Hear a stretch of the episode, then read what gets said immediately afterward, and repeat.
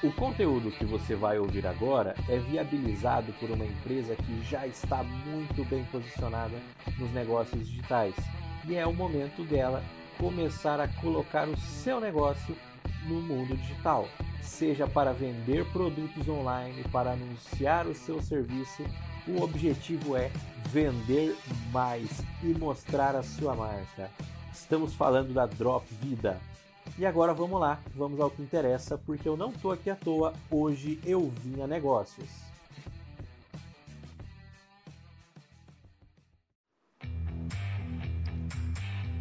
Olá para você que está ouvindo, seja muito bem-vindo. Hoje é dia de falar sobre o aquecimento de mercados de software, startups, tecnologia, indústria 4.0 e como isso pode solucionar os problemas das empresas em otimização de processos, gestão, como isso pode mudar a forma de se trabalhar e tornar o trabalho também mais leve.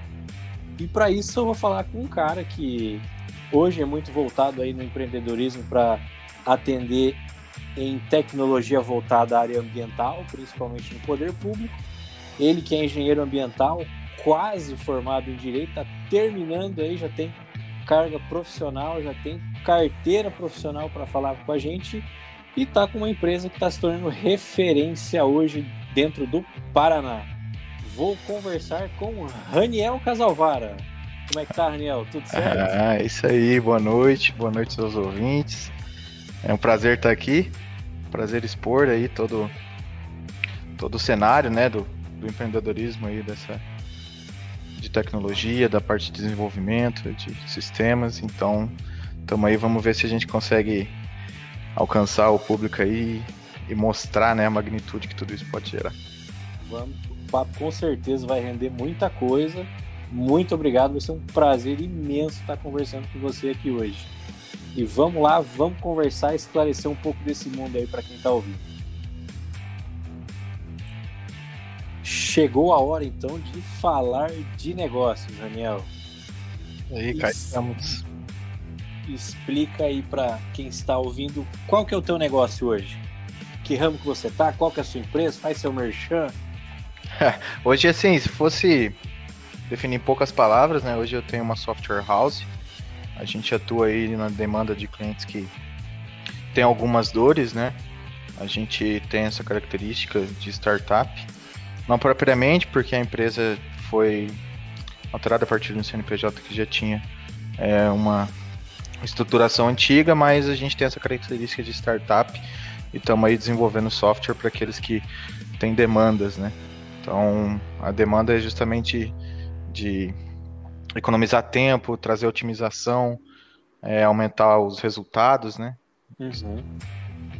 E para quem está ouvindo, você é o primeiro convidado que fala de startups, que está dentro desse mundo. O que, que, seria uma startup? Vamos, vamos colocar esse conceito já no começo, fica mais fácil deslanchar a conversa. Cara, é assim, é, eu tenho um conceito para mim, eu não sei se é o mais formal de todos, mas para mim é uma startup é, é uma empresa que começa trabalhando ali com poucos recursos, ideias inovadoras e muito entusiasmo, né? Que aqui a gente é carregado disso, né? Então é, é, é, é um ramo muito desafiador e que tem motivado muito aí a, o pessoal da, dessa nova geração a, a procurar novos negócios e desenvolver ideias, né? Sim, sim. É, e, e, eu vejo também na internet que o conceito de startup é um conceito ainda está formado, mas é aquela coisa, ainda é possível agregar mais a esse conceito. Concordo com o que você falou e é muito daquela coisa também de não precisar tanto espaço físico para dar o boom no faturamento. É, não é uma fábrica de, vamos supor, de motor de carro. Você precisa aumentar em 10, 15, 20 vezes a fábrica para ter um aumento ali de 50, 60% no, no faturamento. Pela necessidade de pessoas, máquinas e enfim. É, hoje os, os softwares que vocês estão atendendo está voltado a uma área específica, vocês atendem no geral, é, eu posso contratar vocês para desenvolver o meu software, o meu aplicativo? Como é que está isso? É, o, exatamente, Pedro. Hoje a demanda ela surge é, quando o pessoal procura a gente, né? É, normalmente com uma problemática. Ah, eu estou demorando muito para apresentar orçamentos para meus clientes, eu precisava otimizar isso, eu estou tendo problemas para fazer o gerenciamento de pós-venda, acompanhamento de custo, eu preciso de um demonstrativo de resultado de um serviço prestado, mas eu não tenho onde encapsular todos os, os custos atrelados ali a essa prestação de serviço ou a esse produto. Eu não consigo saber quanto que eu desprendi de, de dinheiro aí para produzir um material. E aí vem essa demanda para a gente, né? A gente senta com a equipe aqui, tem um bate-papo, a gente faz uma análise de requisitos prioritariamente, né? Essa análise vai mostrar para a gente o que, que a gente consegue construir e dar um panorama mais ou menos de quanto tempo a gente leva aí para apresentar esse resultado para o cliente, se é que é possível. Entendi. E como é que está esse mercado hoje? Tá dentro do Brasil e no mundo? Não sei se você tem acompanhado muito. O que você diria sobre esses avanços da tecnologia que estamos tendo? Bom, é, hoje em dia, né, principalmente no que diz respeito à, à linguagem, né, hoje a gente tem muitos frameworks aí que, que permitem agilidade no, no processo de desenvolvimento, né, tanto uhum. do SaaS, né, que é um, um, serviço web, né, tipo um sistema que você acessa via web, ou até para mesmo para aplicativos, né, então a gente já tem a, os nativos aí que permitem um desenvolvimento 100% voltado para aplicativos com bastante agilidade na hora de programar. Exige experiência, mas isso a gente Sim. pega trabalhando, né? com certeza. E assim, mais questão de curiosidade, porque entendo um pouco de, de, de algumas coisas e alguns termos ficam meio, meio turvos para mim. Você falou do SaaS, o SaaS é como se você faz um sistema para mim e eu acesso lá meusistema.com.br e cai no navegador da internet, é isso? Uhum, na verdade, o SaaS ele é um modelo né, de, de negócio assim, que é, é um software como um serviço mesmo, né? Na verdade, é, é a maneira de distribuir e comercializar, né? Entendi. Então eu me responsabilizo pela estrutura, pela parte de modelagem, banco de dados e disponibilizo esse sistema via internet, né? Aí você adquire ele é, pagando, né, ou numa mensalidade, ou adquirindo o software como um todo, né, com todos os direitos. Uhum.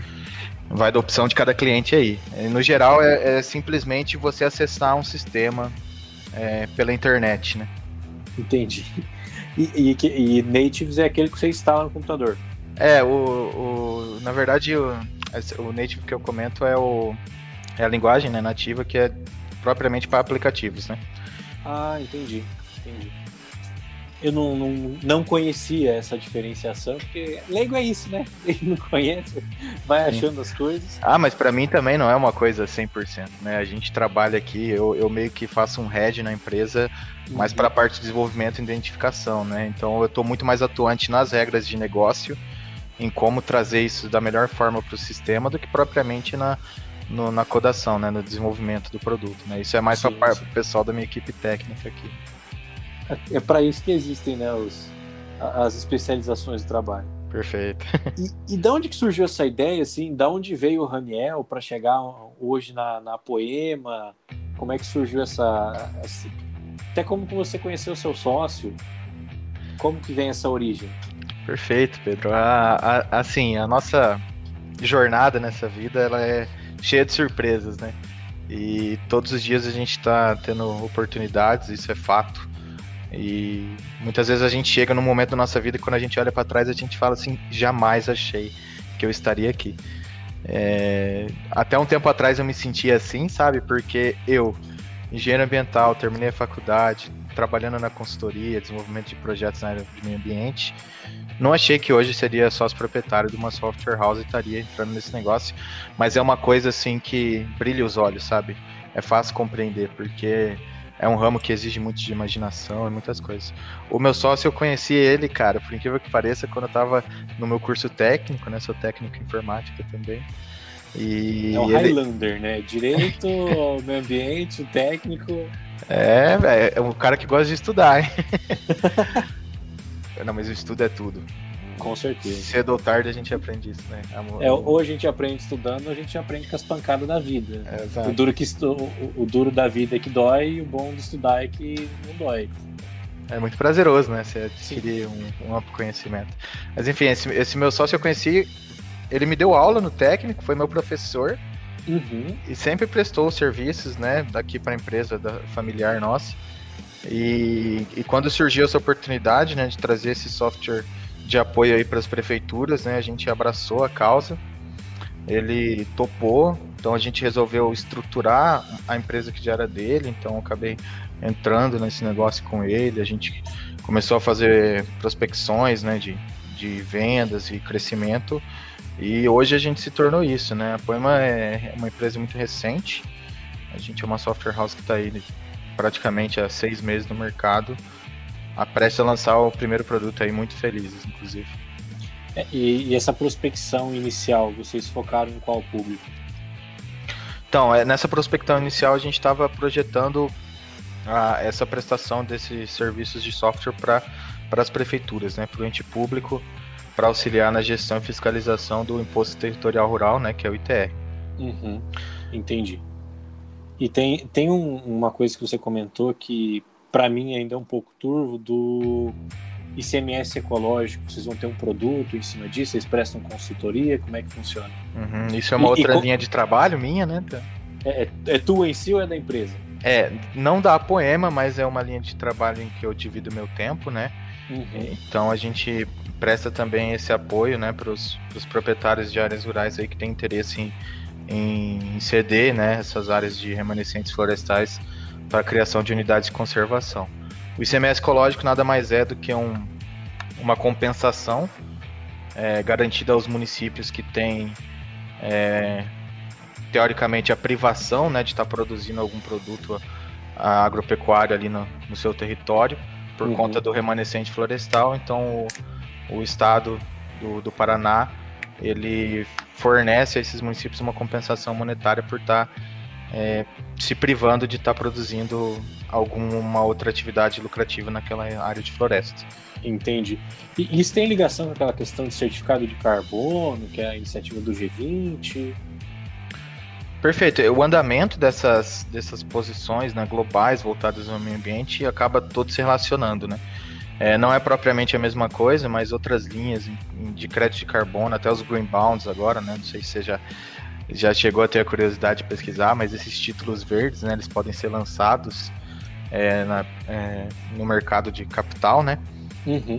Eles, eles, eles geram como se fosse dividendos também, assim sim, como o pagamento sim. por serviço ambiental, né? Onde a gente tem os provedores, né? Que são os, os proprietários de áreas aí que estão fornecendo esse serviço para a sociedade como um todo. Então a gente tem muitas linhas que elas não se misturam, mas todas dizem respeito aí à, à conservação e, e principalmente ao equilíbrio sustentável, né?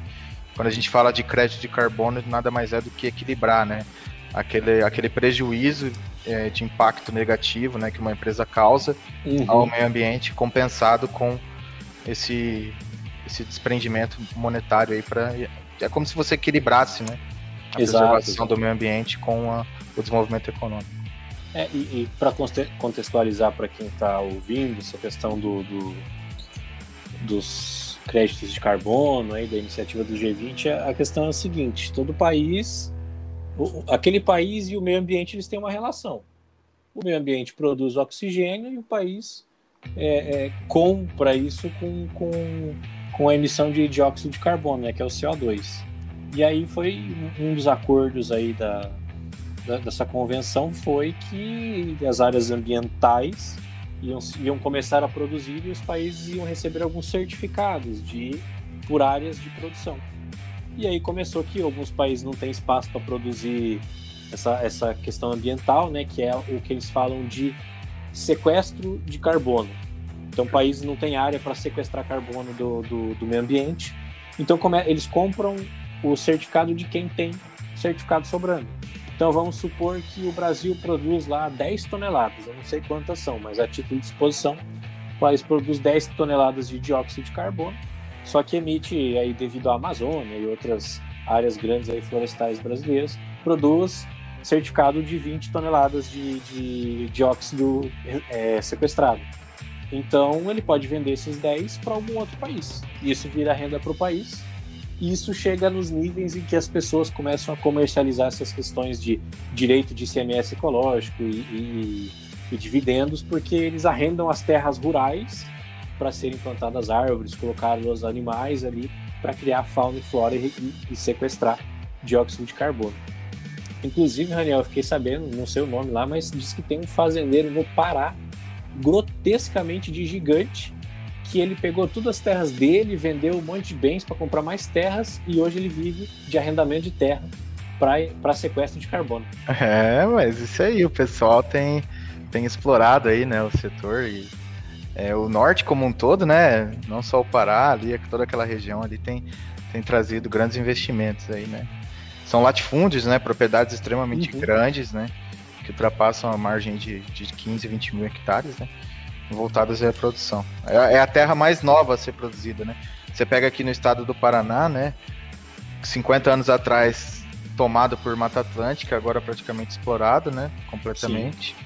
Onde tinha regiões que ninguém dava nada, né? Hoje você pega a valorização dos produtos agrícolas aí, frente à capacidade de, de produzir insumos e variedades de, de espécies, de, enfim, variedades de sementes, qualidades diferentes de plantas que permitem que se produza muito mais em regiões muito mais hostis, né? Vamos dizer. Exato, exato. Você tem tanto sementes mais resistentes quanto produtos que tornam o solo mais propício né, à produção. E, é, e, é bacana a gente falar dessa questão ambiental porque não sei se você já tem alguma questão voltada na gestão disso, mas também tem muita gente investindo nas suas usinas elétricas solares. Né? Então, mesma coisa, comprando grandes latifúndios, 20, 30 mil hectares e vão produzir energia solar tanto naquele método mais antigo de refletores que esquentam um, uma, um galão de água ali que vai gerar o, todo o movimento a partir do vapor, quanto da placa, própria placa solar que popularizou e regulamentação permitiu muito melhor agora nos últimos tempos. É, hoje a gente tem políticas né, que incentivam muito aí essa parte de desenvolvimento de energias a partir de fontes renováveis. Né? As linhas especiais de crédito, né? Enfim, eu lembro que no começo da faculdade, quando eu tive CCE, que é uma matéria de enfim, conservação e produção de energia, é, a gente fazia essa validação dessas, dessas usinas solares, identificava um payback de 20, 22 anos com um ciclo de vida da placa de 25 anos. O que, que isso significa? O pessoal adquiria né, esse conceito né, para produzir energia sem gastar, né, que é o, uhum. o grande atrativo e teria um retorno aí do, do investimento em 22 anos, 20 anos. Hoje, você consegue um retorno em 4, 5 anos, né? Sim. E, e tudo por conta da produção é, local, redução de, de taxas de, de, exportação, de importação de produtos, né? Que são as placas, os inversores, tudo. Algumas fabricações brasileiras de placas que começaram também. É, isso foi, foi, foi um incentivo forte aí do, dos últimos anos que tem motivado muitos empreendedores aí a buscar esse ramo. Daqui a um tempo eu, eu brinco aqui com o pessoal que a gente vai ver placa solar em todo lugar e quem não tiver é bobo. É verdade. É, se você passa em países da Europa, você pega, procura foto no Google de, de parte de cima de bairros, assim, é muitas casas com placas solares. Estados Unidos tem alguns bairros muito fortes nisso também e é uma tendência que está vindo para o Brasil. E aí você estava falando antes de payback, até misturando um pouco com o sistema, né? Hoje, é, é. se você pedir um orçamento numa empresa de energia solar, ou elas têm uma planilha, ou elas têm um software que ela vai colocar lá, o valor do projeto é tanto, em quanto tempo vai retornar esse investimento. Perfeito. E esse, sem financiamento ali é dois anos, dois, três anos, com financiamento pode chegar até uns cinco, seis, mas o juro ainda é baixo e fica bem mais vantajoso fazer isso. É, as linhas de crédito especial ali da própria Caixa Econômica, né, permitem isso. Hoje a gente tem um, um, um dos desse esse lançamento que eu comentava antes, né, justamente uhum. um software voltado aí para as empresas de, de energia solar, não só a empresa, né, também a, as incorporadoras, né, que a gente fala as, as ditas empresas, mas também as distribuidoras, né, que são os revendedores aí de, de placa solar, a própria VEG, Bedin, tem vários aí hoje que estão atuando forte no mercado. E a gente visualizou essa demanda aí, né, do, do sistema para otimizar esses, essa prestação de serviço desse pessoal, porque, pensa, antes eu tinha que, se eu fosse solicitar um orçamento para uma empresa que não dota de nenhuma tecnologia, eles vão precisar planilhar, eles vão precisar fazer todo um estudo né, de engenharia ali por trás, que no final pode ser muito bem parametrizado né, com um sistema que vai pegar ali o seu consumo vai entender qual é a sua situação, né? A direção que as placas vão ser instaladas, se vão ser instaladas no, no telhado ou no solo. A geolocalização ali, né? A, radia, a radiação, né, localizada. Hoje a gente pega os dados aí do, da NASA e também do, do INPE aí de radiação para ter uma radiação média local. Tem tudo isso aí de dado público na internet? Opa, rapaz, o que hoje a fonte, fontes de dados públicos é o que mais tem. A gente a gente estava brincando esses tempos com a gente participou do hackathon, né? E uhum. tivemos o desafio de produzir um, um, um sistema para fazer uma predição agrícola para ajudar aí os resultados de uma colheita. E a gente ficou impressionado com o tanto de dado público climático e de produção que tem, que pode ser correlacionado e, e trazer aí um. A gente chamou de calendário agronômico, né? Para o produtor poder saber qual a melhor época para plantar de acordo com os resultados climáticos passados, né? Caraca, é. e, é uma estatística assim, não sei se alguém alguém já pensou nisso, só que eu, por exemplo, nunca tinha imaginado. Vi, vivemos em uma região muito agro aqui, né? A gente se fala muito de produção de soja, fala muito em cabeça de gado, em frango e, e eu nunca tinha parado para pensar nesse sentido de, pô, que dia que vai ficar legal plantar esse ano com base no clima do ano passado? Pois é, a gente, a gente identificou que é possível sim correlacionar né, dados aí históricos de até 40 anos atrás, com base em estações meteorológicas pontuais, né? Uhum. A, a, ponto de chegar e, e, ter um resultado que foi o seguinte: o ideal seria o produtor que tem uma área considerável e quer melhorar né, essa, essa identificação da etapa de plantação, instalar a própria estação, né, acompanhar os, as variações climáticas dentro do próprio imóvel com mais assertividade, né? Porque você pega um Sim. dado público, né, obviamente ele não vai estar tá, é, o mais preciso, né? Então a gente acaba, por exemplo, aqui na região de Campo Mourão, a gente tem uma estação meteorológica, né? Uhum. Que infelizmente está desativada. E aí a mais próxima é ali em Maringá. Os dados daqui não são tão precisos, né? A gente sabe que é, os eventos climáticos, enfim. É, os eventos climáticos acontecem de forma inesperada, né? A gente passou ano passado aí por uma seca forte que acabou é, provocando aí uma grande, um grande volume de necessidade de replantio, né? Então o pessoal sofreu bastante. A, a proposta era justamente essa, né? De identificar é, os fatores para apontar, assim, num calendário mesmo, qual seria a fase ideal. E é engraçado porque a gente teve que aprender, Pedro, inclusive o ciclo, né, de cada espécie, né? A gente tem soja de ciclo curto, ciclo médio, de 120 dias até soja de 60 dias, né? Então teve que adaptar a todo esse cenário aí de, de produção. É, eu, eu conheço uma. Tem uma amiga que ela está trabalhando hoje numa corretora de sementes. Saí, ela era do setor bancário foi para a corretora de sementes. E ela ficou assustada quando que a gente que não, não compra e vende o, a semente, o grão, a gente olha e fala é soja. Uhum. É milho, é feijão. E ela chegou lá e falou que existem inúmeros tipos de soja, de feijão, de milho, de aveia, e, e assusta assim, quem, quem chega lá sem saber tudo isso. E, e, assim, você falando, liguei alguns pontos assim, vou, vou voltar um pouquinho para energia solar, se você não se importa. Ah, com certeza, é que a gente vai flutuando assim nas é, ideias, né? A, a, conversa deslancha, é gostoso assim. E, e você estava comentando antes justamente questão de produtividade agrícola e tal. E vocês mexem hoje também com essa questão de produtividade dentro de softwares. Vocês já pensaram em pegar, não sei se existe inclusive produtos desses no mercado. Aí vocês teriam que também produzir algo físico ou comprar, mas colocar lá um sensorzinho na placa para ver se está funcionando, na outra e tal, e aí eu tenho lá 100 placas, eu tenho 100 sensores. E tem um software que me aponta, ó, a placa 57 está captando 15% a menos os raios do que o habitual. Aí você vai lá, tipo, tá suja, tem um animal em cima, uma parada assim. Uhum. É, vocês já pensaram em alguma coisa assim? É, hoje a gente validou um produto parecido com isso que você está mencionando, né, para verificar a demanda. A gente identificou que as empresas que produzem né, esses equipamentos de energia solar, elas têm já essa tecnologia embutida, porque como que você é, visualiza né, esse sistema que produz energia solar. Então você vai ter um, um conjunto de placas, você vai ter as bases né, que vão estar suportando essas placas. isso tudo tem um peso, tem que avaliar a estrutura de telhado, e aí você compõe essa estrutura. Vamos supor que você é, enfileirou lá dez, cinco pares de placas, né? 10 placas, fez todas as conexões, aí você vai conectar isso tudo ao inversor, esse inversor vai captar e meio que, de um jeito fácil de entender assim, transformar a energia para depois distribuir, né, para a rede. É, esse inversor ele, ele já tem, né, pelo distribuidor, né, então quando você compra a placa, o próprio fabricante já disponibiliza esse software, né, que é um data center desse inversor, uhum. que permite você acompanhar a sua produção.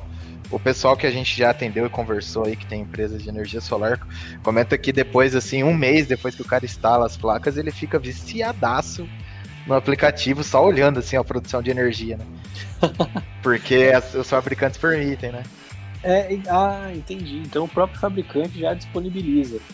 Porque é, eu penso muito também nessa questão de produtividade. Independente se é um investimento na minha empresa para eu comercializar ou se é para eu economizar alguma coisa, tem que ver quanto, quanto que isso vai produzir ao longo do tempo. Então, se, se já vem integrado, é, é muito melhor. É, a, a parte de radiação solar, né, ela tem a sazonalidade, né? A gente sabe que o sol ali no verão, ele passa bem no eixo principal nosso aqui, né? Conforme vai chegando o inverno, a gente vai ter tendo menos irradiação solar, né? Então, você acaba tendo que construir um sistema que, na média, produza aquilo que você espera, né? Considerando essas, essa sazonalidade, né? De menos sol no inverno, enfim. É, épocas de chuva, né? Que você sabe que daí não vai ter tanto sol também.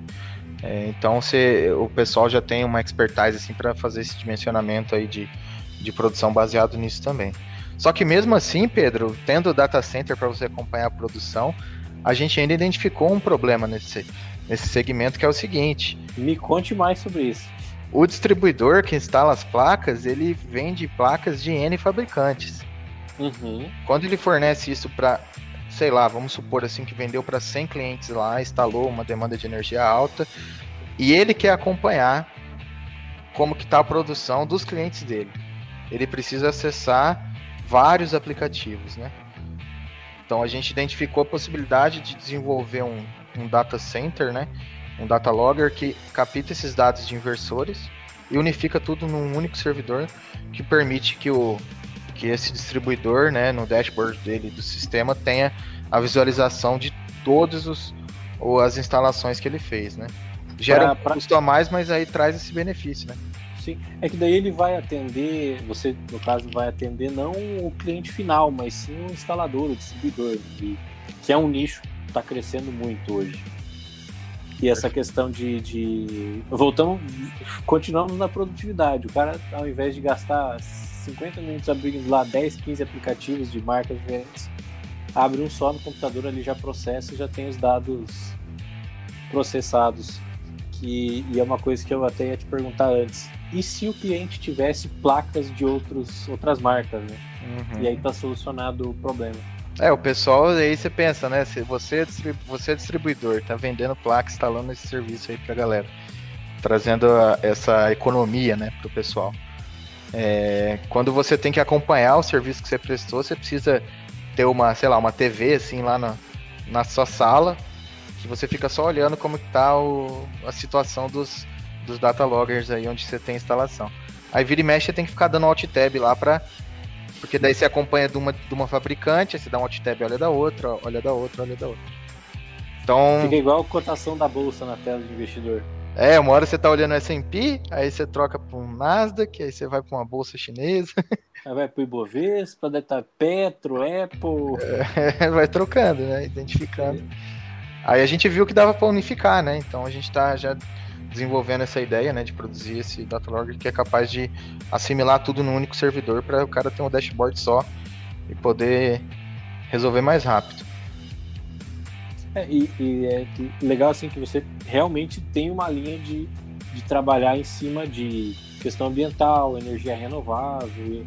É uma coisa que hoje precisa muito. A gente já teve muita crise ambiental e continua tendo devido a essa questão do distanciamento do ser humano com o meio ambiente. E, e, como é que você vê isso assim hoje? Não comparado aos anos passados, mas como você vê a situação atual da, do cuidado do ser humano com o meio ambiente? Que não é nossa vida no futuro isso. Uhum. Olha, eu, eu vejo assim o, o, meio ambiente, Pedro, como essencial, obviamente, né? Todos nós.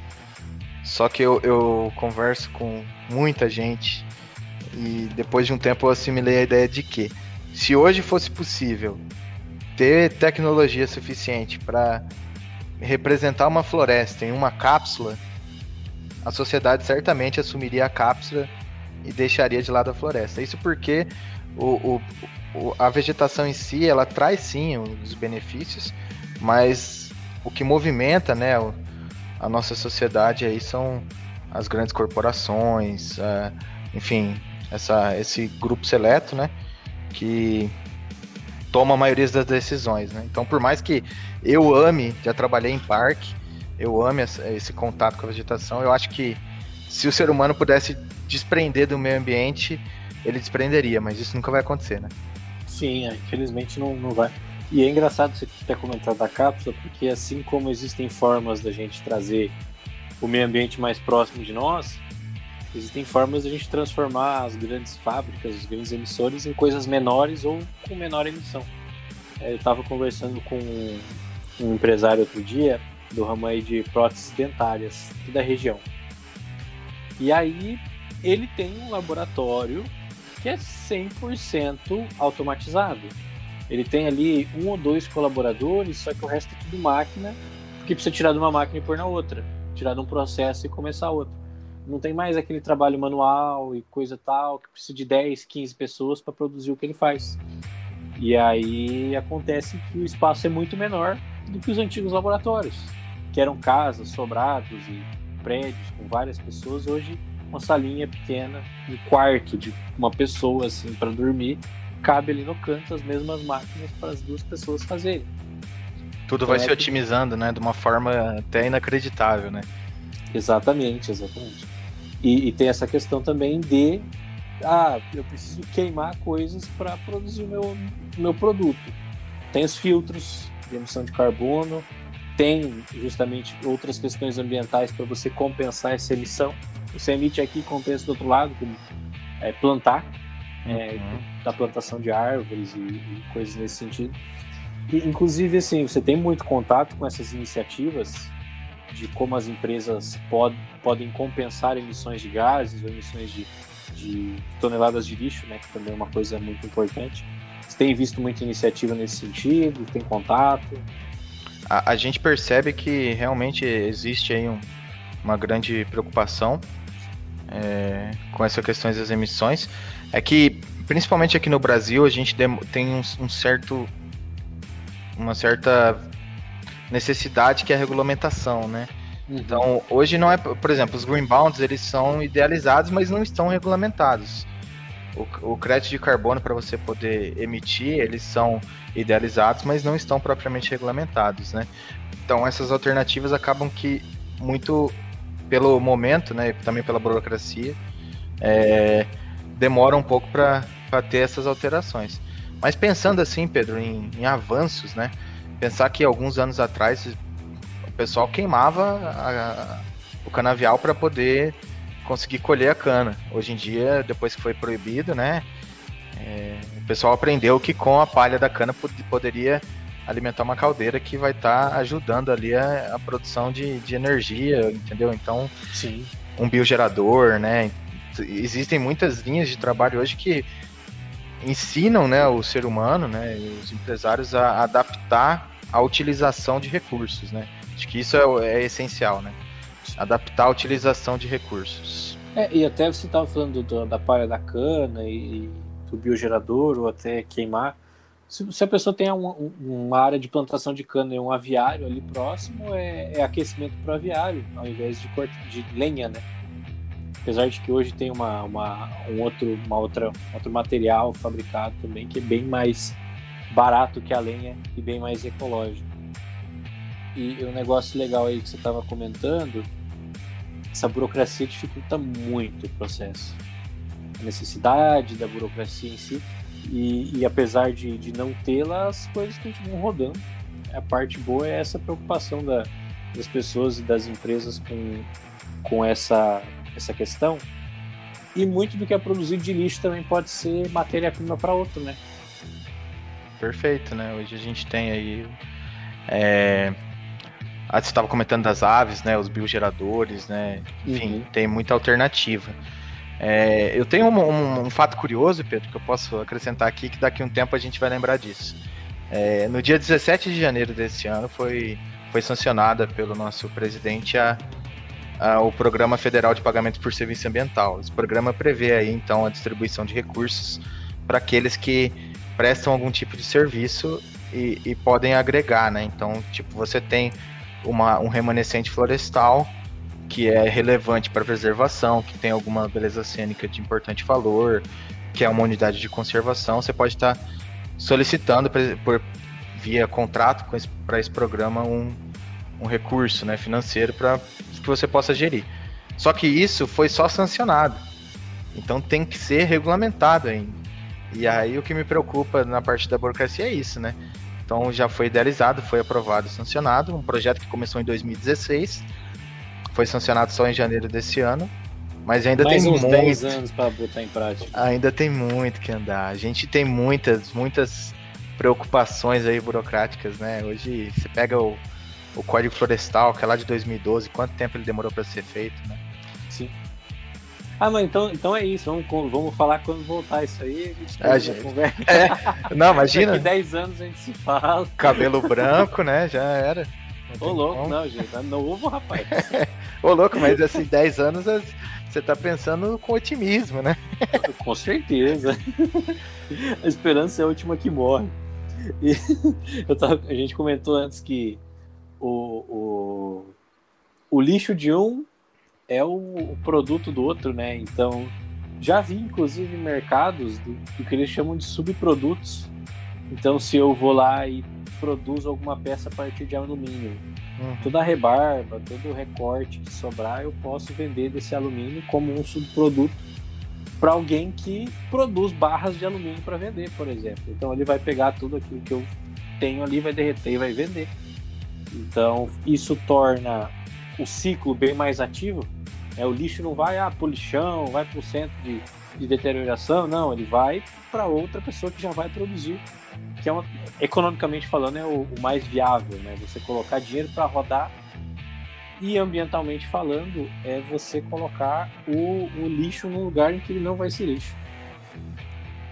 E esse... tem, tem um conceito para isso, né? Que é o, o, o, ciclo verde, né? O ciclo renovável, né?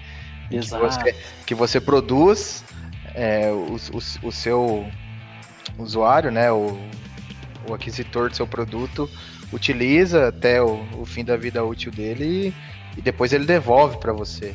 E aí você vai remanufaturar isso, conseguir reaproveitar algum material, ou até mesmo outra pessoa pode fazer isso para você e te fornecer esse produto aí retrabalhado. Né? Exatamente. Não, mas eu vou lançar uma empresa aqui com você agora. Manda. A gente vai fazer um marketing em que alguém anuncia, ó, oh, gente, eu tenho rebarba de alumínio que tem uma tonelada. E aí vai encontrar um outro cara que eu quero comprar tudo que for de alumínio para derreter, porque eu produzo barras de alumínio. Perfeito, é um segmento, é um segmento. Bora, bora validar, analisar isso aí e tocar para frente. Esse tipo de projeto, a gente, a gente tem um, um, um, uns projetos nossos é um marketplace já, quem sabe a gente já não atrela um. Não agrega ali, né? O expertise de um já facilita o desenvolvimento dessa, dessa ideia sua aí, né? Porque tem espaço sim, cara. Rapaz, é perigoso colocar a gente conversar. Eu tenho uma agenda aqui no armário aqui do lado. Se tem, é, ao longo da faculdade, assim, você vai tendo umas ideias meio besta, né? E eu fui anotando, tem uma agenda de deve ter umas 500 páginas só de ideia, de empresa, de negócio, de startup, aplicativo e tal. Tem coisa que hoje em dia já até lançou, eu perdi o timing da parada. Pois é, eu, eu brinco aqui com o pessoal aqui na Poema, Pedro, que a gente não pode conversar com o cliente muito. Não tem jeito. Que quando a gente vai. sete negócios diferentes com o cara. Não, nem sete. A gente chega lá para resolver um problema e volta com três, entendeu? a gente tá com uma dúvida e quer validar um enfim, uma tela, quer validar um, uma regra de negócio que é importante, né, pro, pro empresário aí que tá dentro da gente, diretriz né? dele, né? Uhum, a gente vai conversar e fala assim, ah, o problema é esse. E aí ele fala assim, não, é verdade, vamos fazer assim. Aí o cara só lança uma assim, ah, mas aí tem o caso de tal, tal, tal coisa. Aí você fala assim, hum, pra isso Escutei eu tive, demais. tive uma ideia aqui, né? E aí já é mais uma, duas semanas de trabalho. Sim. E, e, assim, é legal você escutar bastante, porque além do know-how que vocês vão ter, tanto da, por programar, por escutar o problema, por solucionar, é, daqui a pouco vocês vão estar com a possibilidade aí de N soluções para diversos ramos diferentes, diversas atuações das empresas, e vão ser produtos segmentados. Você vai conseguir atender diversos públicos. Né?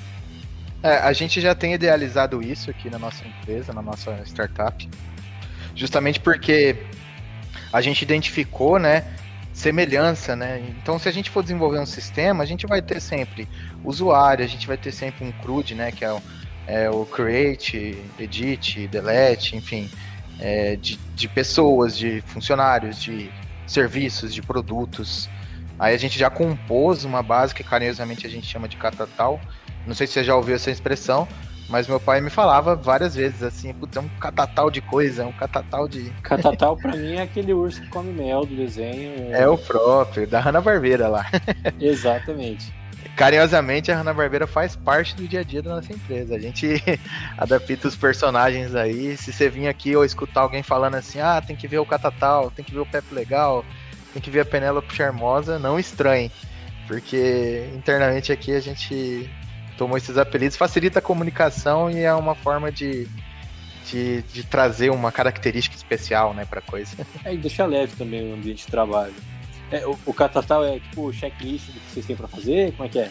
Não, o Catatal, ele é tem um... catatal de coisa pra fazer. É, ele é um banco de dados genérico que Uhum. basicamente toda vez que a gente modela um novo sistema, né, que a gente desenha a estrutura de banco de dados, as tabelas, né, só para você entender assim, uma tabela de produto, o que, que vai ter? Ah, vai ter descrição, validade, e aí tá- ela tá atrelada com o quê? Ah, com uma tabela de preço, que vai ter lá valor por unidade, entendeu? Vai ter esse Uhum. tipo de coisa. Essas tabelas todas é, a gente compõe elas de uma forma genérica que, por exemplo, se a gente for conversar com outra empresa, quando a gente vai analisar os requisitos, a gente já identifica assim, ó, isso aí a gente já tem estruturado em banco de dados porque tá lá dentro do Catatal. Então o Catatal Vocês ele é, um GitHub interno. é, ele na verdade tá, tá tudo lá no GitHub, né, como repositório, mas ele é um, um banco de dados genérico. Uhum. Quando eu digo genérico é que a gente, quando precisa desenvolver um projeto novo, a gente vai lá nele e pega o que é útil dele para esse novo sistema, né? Vamos chamar assim. Entendi. É igual quando o cara dá palestra. Ah, vou pegar um pedaço de um slide aqui, do outro slide aqui e tal, vou formar uma apresentação e vou dar essa palestra aqui. É, não sei se acontece muito com você, mas às vezes eu tô tendo uma ideia aqui, aí eu lembro que um tempão atrás eu fiz um trabalho lá para faculdade que falava disso. Aí eu vou lá caçar nos arquivos, pego e aproveito alguma coisa. Sim. É natural, é natural. Nossa, e aí... esses dias eu tava no meu TCC, atrás de um negócio assim, achei, consegui, foi bem legal. É, E, e assim, pra quem para quem tá ouvindo, tá, não sei se todos têm acesso aí à ferramenta, mas eu também não sei muito bem o que é o GitHub. Eu tenho esses conhecimentos meio por cima, porque o meu irmão é programador, você conhece ele e tudo. aham. Mas o GitHub seria pegar assim, tipo um dicionário. Eu quero encontrar alguma coisa da programação, a solução, o significado, alguma coisa, eu vou lá no GitHub e eu encontro uma modelagem parecida com o que eu quero. Ah, não, assim, ó, isso aí que você tá falando tem no GitHub, né, os repositórios, mas o GitHub é, é que se eu fosse con- conceituar ele, cara, é difícil pra mim também, mas eu acho que a mensagem que eu tenho pra dar sobre ele é a que vai ficar mais fácil pra todo mundo entender.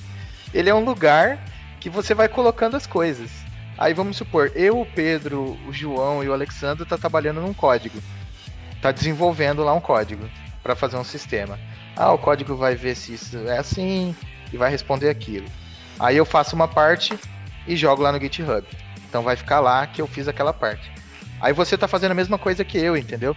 E muitas vezes o que você vai jogar lá pode sobrepor com o que eu tô fazendo. Então o GitHub ele, ele ajuda a controlar esse repositório, que você não deixa que as coisas se percam e você acaba versionando né, o seu produto em várias etapas, a ponto de tipo assim, ah, deu um problema, você tem salvo lá no GitHub, né? A uma- versão 1, 2, 3, Isso. 20.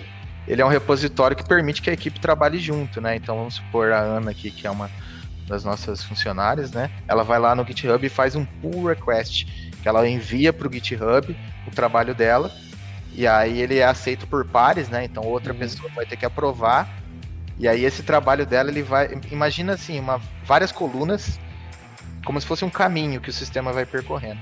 Então ela fez um código, ela vai jogar para a próxima etapa, para a segunda fase, para a segunda coluna, que a gente chama de branch, né?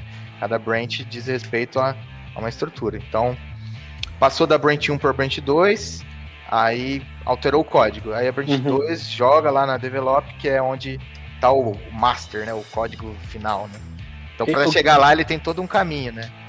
É, é, é, o GitHub, então seria é como se eu pegasse o Trello e eu faço meu checklist do que eu tenho para fazer e a minha equipe tem as coisas para fazer ao mesmo tempo, então cada um vai ticando o que foi terminando. O GitHub é esse gerenciamento junto com o dado, né? É, você coloca é o, o dado, a, a, o que vocês produziram, o que vocês programaram, junto com o, o próximo passo e, e também ele é, é, uma ferramenta que veio para ajudar o gerenciamento. Eu não sabia disso. Eu achei, que era, achei que era um negócio que, ah, eu vou lá, eu vou subir, vou upar né, os meus arquivos aqui de programação e depois alguém pega aqui. Era um é, é tem, tem, tem, tem esse, essa possibilidade, né? Que são os open, os open, open sources, source. né? Uhum. É, esses open source ficam disponíveis, né? A gente tem open source de muitas coisas hoje que você pode reaproveitar. O pessoal tem uma visão, às vezes, já conversei com muita gente que trabalha com sistema que tem uma visão assim, ah, não vale a pena eu desenvolver porque tem tudo lá. Só que, cara, tem tudo lá, mas não é tudo lá do seu do, do melhor jeito, às vezes. Você nunca vai, você nunca vai ter um, um produto de qualidade se você não souber cada etapa. Às vezes você pega um código pronto lá, né, no, um open source, ou até um código que foi upado lá, enfim, você adquiriu, né, sei lá. Você vai ter que trabalhar em cima dele, né? Não adianta. Você nunca vai encontrar uma coisa pronta. Eu nunca vou falar assim, ah, vou vender um sistema. Aí você quer, por exemplo, você comentou do, do, do reaproveitamento de subproduto, né? Do uhum. marketplace. Isso. Aí eu falo assim, olha, eu vou ganhar em cima do Pedro. Já achei lá no GitHub que tem um código disso aí. Não é assim, cara. Você vai ter que pegar, analisar, conversar, desenvolver a cara, jeito do seu cliente e também da sua empresa. Né? Exato. E, e, é aquela coisa assim, você não precisa reinventar a roda, né? Por exemplo, primeira roda, você acha que foi feita de que material, né? Ó, oh, eu vou chutar, eu acho que deve ter sido de, de pedra, rocha. rocha. E eu ia chutar, tipo, madeira.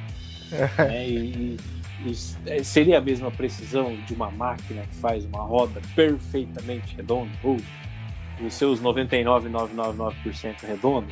Mas nunca, né? Nunca ia ser. Então, como, como seria se, ao invés das pessoas tivessem ido melhorando a roda e fazer uma roda de liga leve com um carro com perfeitamente redondo, com um design esportivo e, e tal, e se as pessoas fizessem isso com os códigos, né?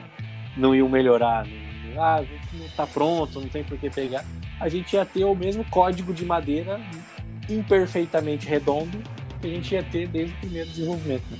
É, a gente vive para a evolução, né? A gente está aqui de passagem aqui para deixar um legado, né? Para evoluir. E o único jeito de você evoluir é, é, tentando melhorar, né? Os processos, melhorar os, o, enfim, os serviços, tudo, né? Melhorar a forma de trabalhar, a forma de agir.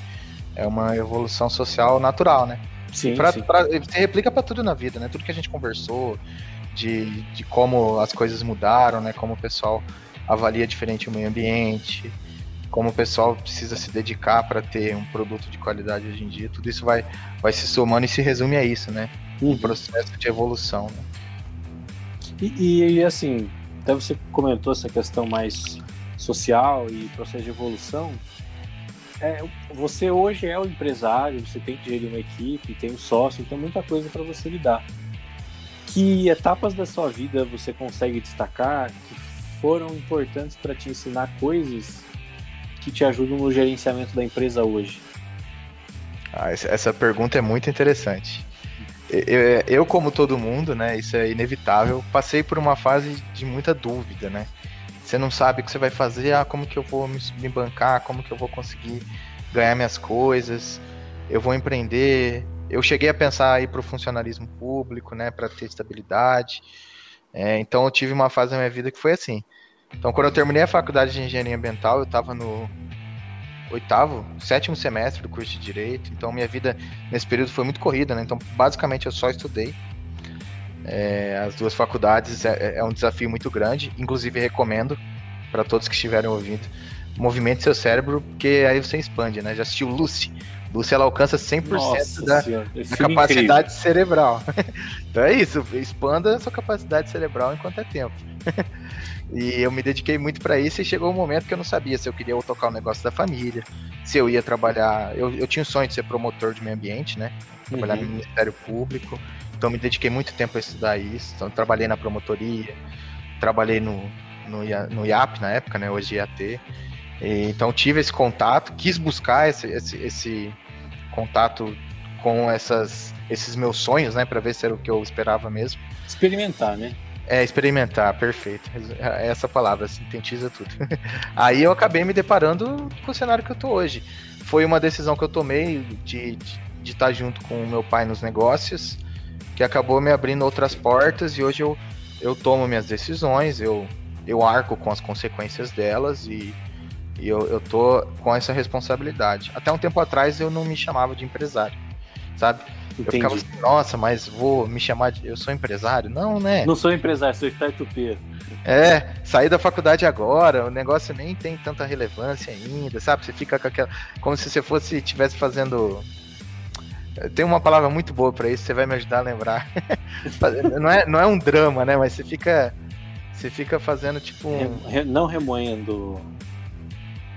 Quase enfim, é, acho que o pessoal deve ter entendido. É, a ideia é essa, né? Você fica. É, não, não, você não quer rotular a coisa, você não quer Você não assim, dá o, o, o, muito valor também. É, mas hoje, hoje, hoje eu falo sim que eu sou empresário, eu acabei abraçando isso. E, e foi no momento da minha vida que eu tinha que tomar decisão. E, e eu acredito que qualquer uma que eu tivesse tomado, eu teria me dedicado. Em resumo, é isso, né? A gente vai se deparar com muitas paredes na nossa frente, né? é um caminho de pedras que vai tendo, que vai, vai se deslanchando em vários outros caminhos. E você escolhe um, a questão é, escolha um e, e, e caminhe firme, né? Sim, sim, exatamente. E hoje, como você tem várias frentes, né? Tem a sua empresa e as suas questões, mas que é você quem toca, é, isso deve exigir muito o tato com as pessoas, gerenciamento do tempo, isso é uma coisa que você aprendeu agora? Você já veio aí de alguma, fez alguma coisa de adolescente que te ensinou a, a gerir melhor as coisas? Como é que foi? A, a, a, minha trajetória, eu acredito que os fatos mais relevantes, assim, né, que mais me e, trouxeram... E como eu sei a trajetória, a, a pergunta foi perfeitamente estruturada. É, ué. Eu, eu, quando novo, né, recebi um, um convite de um grande amigo meu, né, do, do Thiago, Enukida que fez o curso técnico comigo um tempo. Quase quebrei minha mesa e meu dedo aqui agora pegando água. Faz parte. Mas aí, ó, o Thiago me convidou, né, para participar do Interact. Eu meio que fui quietinho, né? O Interact ele é uma é um enfim, é um clube, né, Sim. Do, do, do Rotary que é baseado na filantropia e, e desenvolve criação, jovens ali. Desenvolvimento de liderança, né? Eu ia falar que essa criação de perfil de liderança.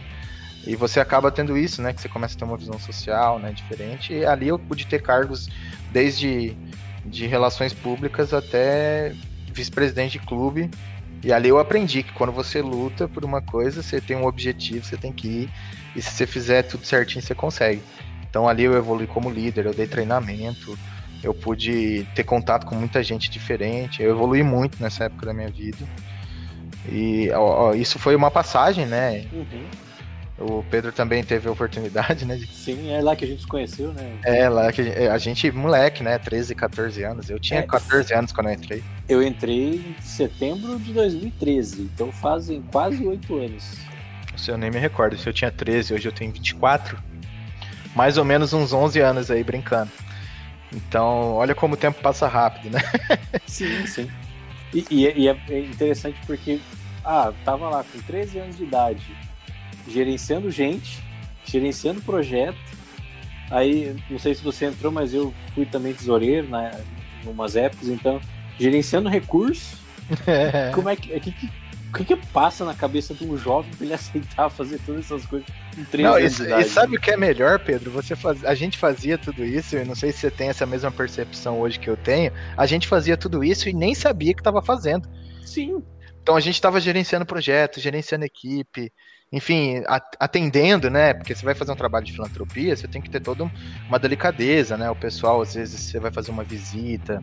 Visitar uma escola, um orfanato. É, então assim, você, você vai normalmente em lugares mais carentes, né? Então você tem que ter essa adaptação e estar tá apto a ouvir e praticar isso, né, com as pessoas e, e, e, e levar o bem, né? É, eu acho que o grande princípio era levar o bem. E aí você acaba assimilando isso pro resto da sua vida. Você aprende que fazer o bem para outras pessoas é, é a máxima, né, nossa, né? A gente Exatamente. tá aqui. Eu brinquei, eu, e, e, não, na verdade não é nenhuma brincadeira, né? Eu falo que eu sou um cara que preza pela, pelas boas egrégoras. E egrégoras, tá aí, nossa, que palavra diferente. E é bonita, né? Na é verdade, egrégora, né? Ela, ela é um é uma força espiritual que é criada a partir de um conjunto de energias, né? Então uhum. a sua casa tem uma egrégora, então as energias que são produzidas ali é, vão emanar por você, né? Vai, vai fazer ou, vai movimentar o seu eu, assim vamos dizer, né? Vai movimentar suas emoções, seu estado, sua motivação e cultivar boas egrégoras é o essencial, né? Eu, Sim, aqui, na, aqui, aqui na empresa a gente tem essa, essa coisa assim de deixar o pessoal livre, sabe? A gente não, não é os caras mais chato com horário, os caras mais chato com é, muitas coisas, né? Até os meus pais sempre falam para mim, nossa, mas você não pode fazer isso, o pessoal ficou lá meia hora conversando. Eu falei, ué, se eles ficarem meia hora conversando depois ficar uma hora super concentrado, a produtividade dele vai ser muito maior que se eles tivessem ficado uma hora e meia de saco cheio trabalhando. Eu ia falar um negócio aqui, mas a gente vai ficar três horas conversando se eu falar, se eu falar esse ponto específico aqui. Vamos continuar na tua história. Mas é, foi, foi fantástico, né? Depois do Interact eu me envolvi um tempo no Rotaract, né? Que é a próxima fase. E depois já fui para a universidade. É, enfim, sempre gostei de trabalhar em artigos, em congressos, apresentar o que eu produzia, né? Uhum. E aí eu fui percebendo que com o tempo esse meu espírito, né, de organização, de foco, é, trazem esses resultados que me permitem estar aqui onde eu tô hoje, sabe? Sim. E, e, assim, pegando toda essa história, esse trajeto que você passou, você também teve suas dificuldades, né? E para quem está ouvindo, e, e, essa normalmente aperta todo mundo. Vamos, ver como é, é que vai ser com você. É, para quem está ouvindo, se você fosse parar e falar assim, ó, de Raniel pro mundo agora, façam isso aqui pelo seu sucesso, pela sua carreira, pela sua felicidade que dica que você deixa? Assim, eu vou falar como um cara sistemático, tá? Mas assim, eu digo sistemático porque é difícil também ser. É, é muito subjetivo essa questão. Ah, eu sou sistemático, eu sou impulsivo, enfim, é, uhum. você se define, né? Mas assim, seja uma pessoa que identifica os objetivos, que, que tem emoção e amor por aquilo que faz, que você sempre vai ter um resultado positivo. Então, tenha foco, vá atrás, não tenha medo de expor sua opinião, é, nunca aceite que ninguém fale o que você é, seja o que você é e mostre para as pessoas o que você é. E seria isso, assim, sabe? Atue com muito entusiasmo para que você tenha bons resultados, né? Seja focado, é, trate bem as pessoas, que é importante também. Importantíssimo, né? e assim, se dedique, estuda, leia, leia muito. Leia muito, que eu, eu, eu leio, sei lá, 150 páginas por dia. Faz tempo que eu não, não olho a minha média de leitura lá no Kindle, mas eu. 150 por dia? É, é, é, quando você tem um costume de ler, você acaba lendo muito rápido, né? Fica aquela leitura dinâmica, né? Você lê, você lê uma página, mas para, tipo, em, sei lá, 20 segundos e pulando um monte de linha, mas você entendeu. Cara, é, eu, eu, eu gosto de fazer um negócio xaropice minha, tá? Eu gosto de pegar um livro, né? Eu tenho uma folha do lado e vou anotando conceitos. Eu tô preso faz três dias entre a página 15 e a página 27 de um livro que eu tô lendo. Só anotando coisa. Só é, e volta e conceito. E daí eu peguei um caderninho que eu tenho aqui para anotar esse tipo de coisa. E tá indo páginas e páginas, ideias, ideias. Rapaz, o negócio tá fluindo. Mas, inclusive, você vai gostar. Dos caras do MIT. É o essencial da teoria U tem a Teoria U, que é um livro de, sei lá, umas 700 páginas. Mas pega e lê o essencial que vai gostar. E que conversa incrível. Rapaz do céu. Pois é, dá pra fazer um, uma um, como que chama? Um conglomerado assim, uma série, né? Uma série dá, dá. Vai fazer uma série só é, Talking to Raniel. Pois é, a gente a, a, gente assim vai aprendendo que tem muito a acrescentar, né? E uma coisa assim, não se, não se privem de, de ensinar os outros, né? A melhor uhum. forma de aprender é ensinando. Então, seja aberto, é, é, não tenha medo de falar uma coisa porque você acha que só você sabe. Isso é, é uma bobagem, né? Você tem que ter essa prática de ensinar. A metodologia de aprender consiste nisso, né? Você estuda, você tem o seu mentor e você ensina, né? Se fosse a gente não ensinasse, o conhecimento nunca teria chegado até hoje, né? Exatamente. Muito importante isso que você falou. Daniel, infelizmente aí não consigo mais segurar o tempo, o aplicativo vai nos cortar. Faz parte. Quero, quero agradecer muito essa conversa e, e, e, eu quero guardar um pouco do que a gente poderia ter conversado para uma próxima. Que é, é, conversas boas, assim, que trazem bons conhecimentos, eu penso que a gente pode ir regando, regando e daqui a pouco nasce um, um bom conhecimento aí para quem está escutando. Perfeito, eu posso te mandar um tipo um memorando de todos os trabalhos que eu já desenvolvi de pesquisa Aí você dá uma olhada e dá pra gente pautar um, um programa a cada trabalho, porque. Rapaz, não me dá essas ideias. é muita coisa. Mas se você mandar, a gente trabalha em cima. Pode ter certeza.